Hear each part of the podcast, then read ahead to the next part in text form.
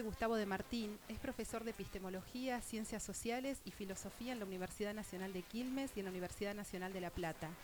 Es músico, productor de contenido, columnista y conductor de la radio Rock and Pop, donde tiene un espacio Filoreflex de filosofía y rock los domingos por la mañana.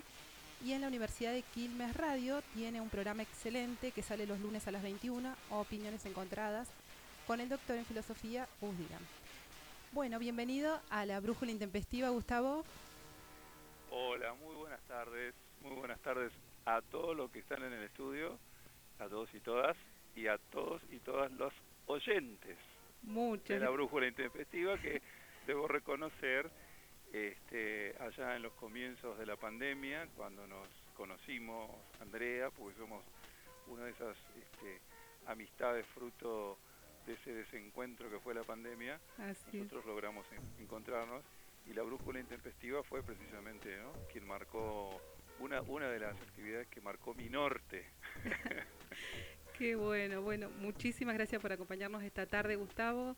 Eh, se estaba complicando un poquito la comunicación, pero menos mal que se dio, porque bueno, para, para todo el equipo de la Brújula es muy importante contar con vos esta tarde. Eh, por la fecha que estamos recordando también, ¿no? Eh, que estamos conmemorando. Más allá que, como decíamos recién con Mariana, es una fecha, es una fecha que podría haber sido cualquier otra, pero para quienes estamos en filosofía es una fecha especial. Y bueno, y en sí, por supuesto. Sí, ¿no? Y en este sentido, la pregunta eh, tiene que ver con tu encuentro con la filosofía ella te encontró, vos la encontraste. fíjate, fíjate qué interesante, ¿no? Esta, esta pequeña dificultad doméstica de no poder eh, comunicarnos o encontrar alguna dificultad para, para comunicarnos con la filosofía pone de relieve uno de los grandes ejes de, la problemática de la reflexión filosófica de hoy en día, ¿no? Que tiene que ver con la relación que los seres humanos estamos estableciendo con la tecnología. Así es. Eh, esa relación es desde el principio de los tiempos. Eh, los seres humanos, en alguna medida, hay quienes piensan que somos eh, una especie eh, neotenia, se llama la, perspectiva, neotenia, es decir, que no estamos capacitados para valernos por nosotros mismos como otras especies que nacen e inmediatamente ya se conectan con el medio y comienzan a, a intentar sobrevivir. Los seres humanos tardamos al menos dos años en los que tenemos que estar nacemos prematuros, esa es la idea. Entonces, desde el principio de los tiempos del desarrollo de, la civilización estuvo ligado precisamente a nuestra relación con el medio y eh, la solución paulatina a, ese encuentro que es, un encuentro en muchos casos brutal, es un encuentro violento la relación con el medio, ¿no? es un encuentro peligroso.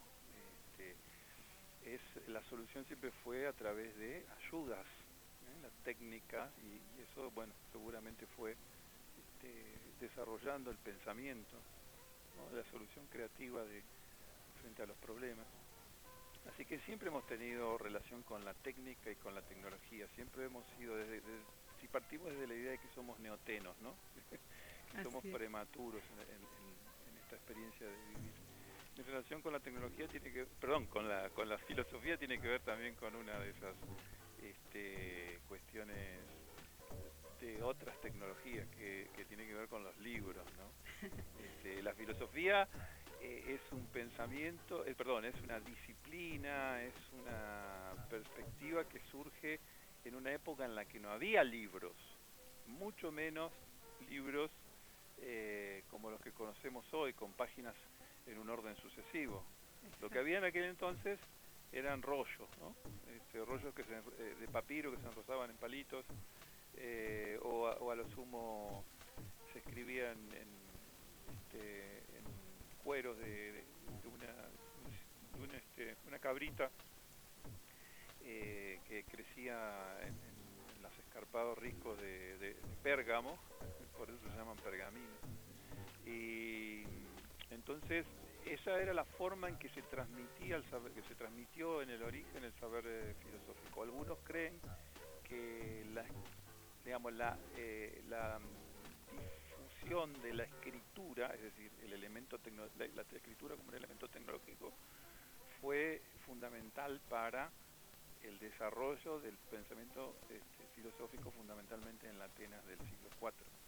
Pero eh, nosotros, siglo XX, fines del siglo XX, la, tecnología en la cual por excelencia la filosofía se transmitía, se transmitió y así llegó a nosotros, fue a través de los libros.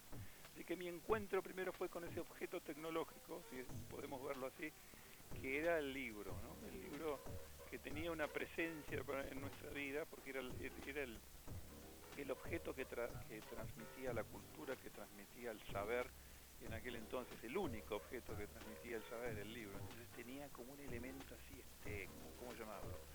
Este, casi eh, místico, ¿no? Los libros, los libros tenían como una especie de espíritu interno que, que a nosotros nos fascinaba eso. Así que yo era fanático de los libros cuando eh, tuve contacto por primera vez con la filosofía. Ya tenía muchos años de lectura porque no teníamos mucha opción de otras tecnologías.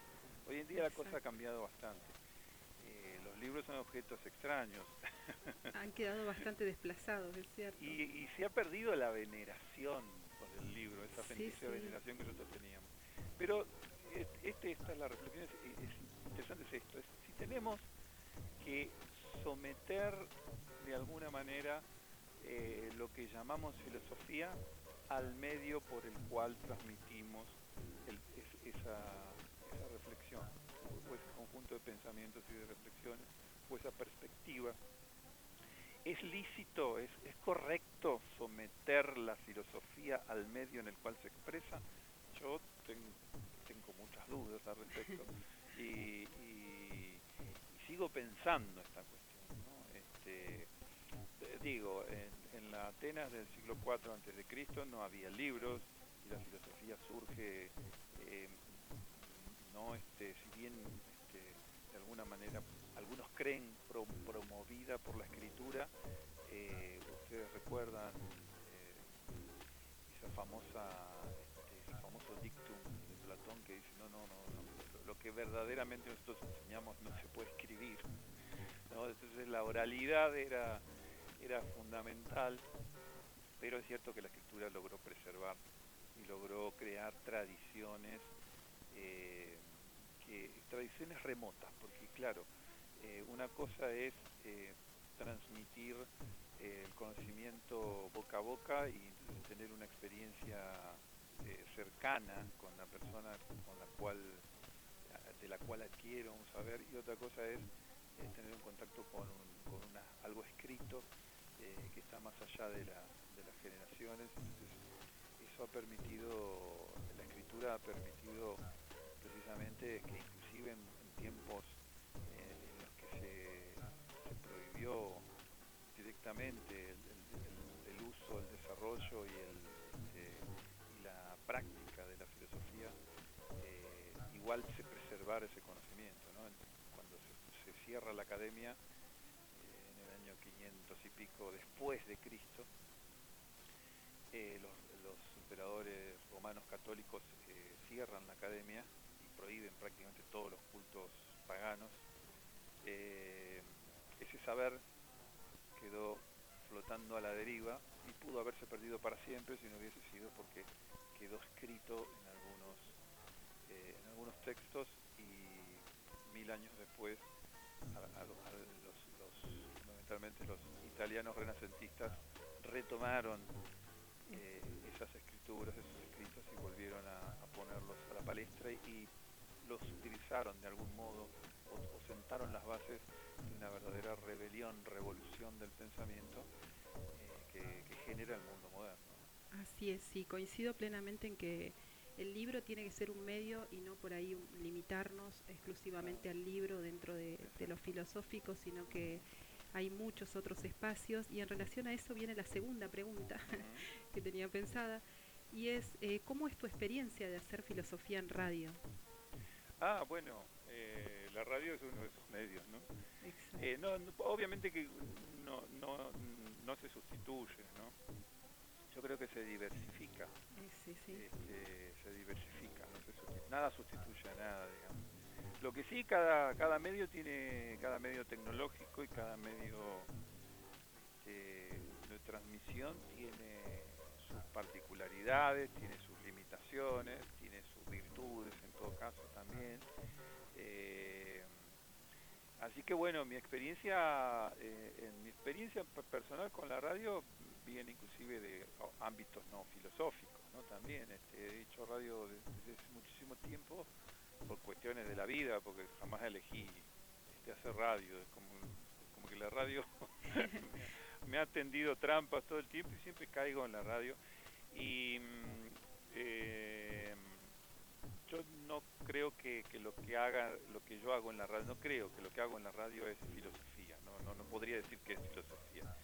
Sí tengo mi formación filosófica que la utilizo a favor, eh, en, algunos casos creando contenido con una perspectiva filosófica. Eh, pero no, no, no creo que lo que nosotros hacemos eh, es filosofía lisa y llanamente, digamos. Sí tenemos una perspectiva filosófica, eh, apreciamos el trabajo y el valor, el lugar que tiene hoy en día en la filosofía en nuestra sociedad, que creo que es fundamental, más que nunca es sumamente valioso.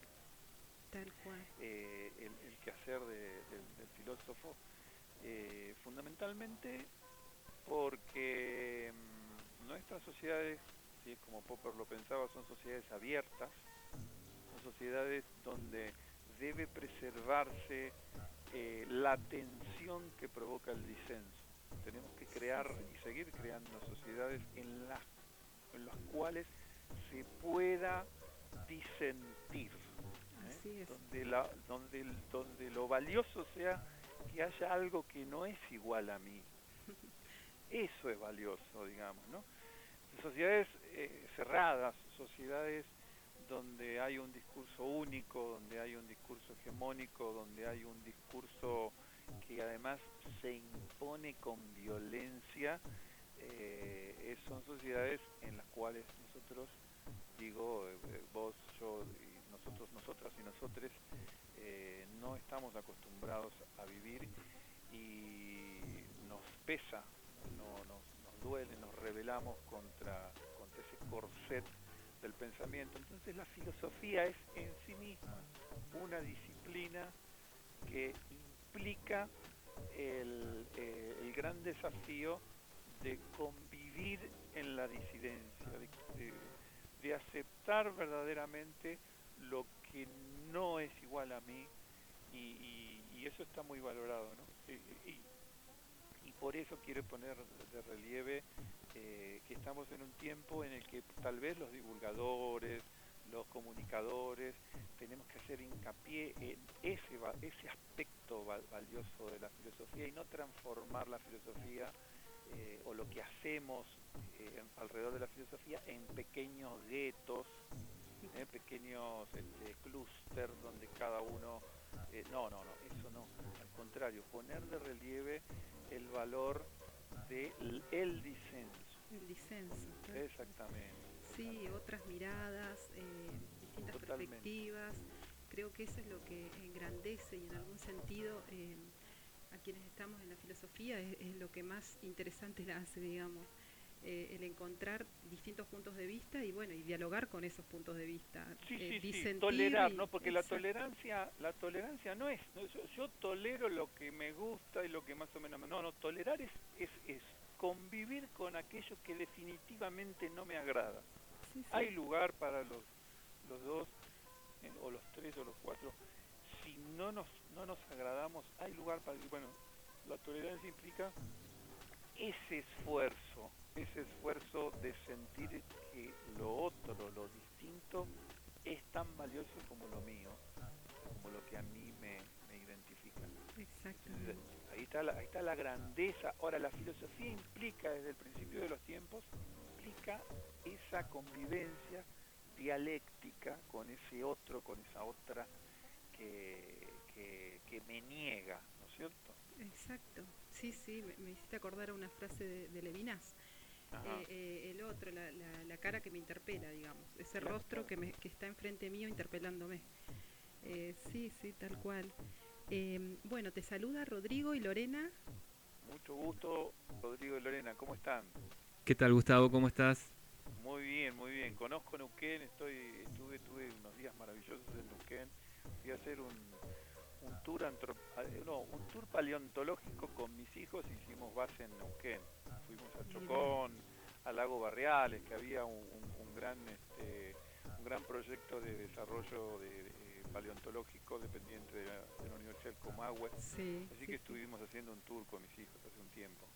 Bueno, bienvenido cada vez que quieran venir con tu familia, sí, sí, la verdad que Neuquén. Yo creo que ahora ese espacio, ese lugar debe estar muy intervenido porque ahí estaba Loma de la Nata, era, una zona muy rica en, energía, así que debe estar ya en, aquel momento yo cuando pasé manejando este, veía los pozos petroleros y, de gas de los, yacimientos que había ahí.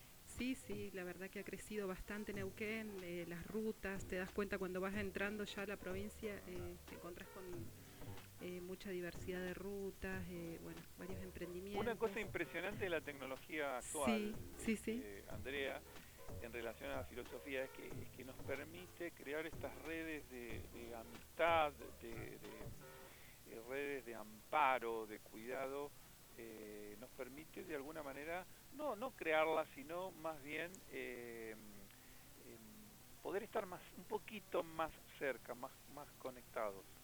Eso es una, una virtud, entonces vos estás ahí en Neuquén, eh, Pablo, otro compañero del mate filosófico, está en Entre Ríos. Recién estaba charlando por mi programa de radio que se llama Opiniones Encontradas, es un programa nuevo, los invito y las invito a frecuentarlo, a escucharlo. Sí, lo estamos eh, escuchando, los lunes a las 21. Sí, en la Universidad de Quilmes, por suerte, justo 2020 tenía un proyecto de desarrollo de, una radio, una radio, se truncó todo lo técnico en 2020, pero 2021 estamos sacando adelante eh, todos los proyectos radiales. Ya están ahora en este mismo momento instalando el equipamiento en, la, en el estudio nuevo, así que pronto vamos a estar en el estudio ya transmitiendo. Y bueno, y recién estaba comentando con una chica de España, porque es uno de los grandes peligros, no quiero dejar de, decirlo, es una de las grandes, grandes cuestiones, digamos. en España están tratando de limitar al mínimo la enseñanza y la promoción, la producción de filosofía en las instituciones educativas. Esto responde a una estrategia fundamental, ¿no? de crear este, y de formar una juventud eh, menos crítica, eh, más, más uniforme. Esto implica un, paso atrás y, hay muchas corrientes ideológicas que en muchos países tienen esta perspectiva y lo transforman en política pública. Ojo con esto, transforman en política pública, amenazan al núcleo de, lo que es el, este, el, impulso civilizatorio occidental que, que tiene cosas horripilantes, Occidente tiene cosas horrorosas, pero también tiene ese mecanismo de reflexionar y de volver sobre sí mismo y de, y de, cuestionarse a sí mismo que otras corrientes civilizatorias no tienen. Exacto. Sí, sí, y estas cosas hay que hay que difundirlas, digamos. Esto que está sucediendo en España, sí, me estaba enterando yo también. está pasando en Brasil. Exacto, cada vez se restringe más eh, la posibilidad que la filosofía esté en, en, las escuelas, en secundarios, en bueno. Y acá, Andrea, hay que tomar posición. Y Llega un momento en el que hay que tomar posición y decir, bueno, yo considero que la filosofía es importante. Por eso fue de alguna manera importante ayer este, recordar que UNESCO, una, una organización con la que tengo también mis, cuestionamientos y mis diferencias, que es la Organización de las Naciones Unidas para el Desarrollo de la Ciencia y, la, y la, Cultura y la Educación, eh, ayer eh, le tocó recordar el Día De la Filosofía y por eso estamos charlando, y fue importante decirlo, no, no no, no tenemos que ser, eh, yo creo que no tenemos que ser endogámicos los, los que amamos la filosofía o nos dedicamos de no endogámicos, no, hablamos para nosotros solos. No, no, no, hay, hay un hay un montón, millones de personas que no saben de qué modo la filosofía les les digamos, es, es importante para, el, como, como yo no sé cosas de ingeniería, ¿no? por ejemplo, o de arquitectura, y sé que la arquitectura es importante para el desarrollo de las comunidades o de, o de biomecánica, digamos, Tal cual. bueno, hay mucha gente que no sabe que la filosofía tiene un rol sumamente importante y necesario. en la formación de nuestra cultura. Entonces, para esa gente es que se reafirma Tal el cual. Día de la Filosofía, para que tomen conciencia de que este es un valor, de que tiene un valor este, verdaderamente central y que no se permitan que luego se transformen en políticas públicas eh, algo que atenta contra eh, lo humano. ¿no? Así es, así es, Gustavo. Bueno, eh, te vamos a agradecer por este este encuentro en la Brújula Intempestiva. eh, por Genial esta- la brújula intempestiva, es Bueno, genial. muchísimas gracias por haber acompañado este proyecto casi en sus inicios. Así Sí. que bueno, el año pasado estuvimos, viste, con el problema de, de la pandemia en podcast, Sí. pero bueno, este Sí, año ya que salimos supuesto al aire, así que y bueno, el año que viene seguiremos, porque Qué fantástico. A mí me encanta el, el estudio de radio. eh, Sí. Otra cosa, ¿no? tiene Eh, ese, ese misterio, ¿no? Lo incierto de no encanta. saber. Ustedes ahora también. están ahí juntos, escuchando, charlando. Tal cual. Se encontraron con un, con un, con un tipo como yo que es terrible. A mí me da la palabra y yo puedo estar- no soy insoportable, ya lo sé. Mis, mis alumnos lo padecen. Eh, pero la radio eh, para mí es, es maravilloso. Es yo un maravilloso. estudio, me siento en casa Y tiene sus tiempos la radio. Tiene su tiempo, que es lo que estamos agotando. Bueno, bueno, muchísimas gracias Gustavo por esta comunicación Un abrazo y, y para seguramente todos tendremos alguna otra posibilidad el año que viene cuando retomemos con la brújula porque estamos en nuestro casi casi nuestro final de año, así que Ojalá y ojalá sea que, que pueda yo estar en Neuquén nuevamente, bajo el cielo de Neuquino. seguramente así será y bueno, bienvenido eh, a Neuquén, lógicamente siempre. Bueno, un abrazo enorme. Muchas gracias, Gustavo. Muchas gracias a todos. Un abrazo. Take these broken wings and learn to fly all your life.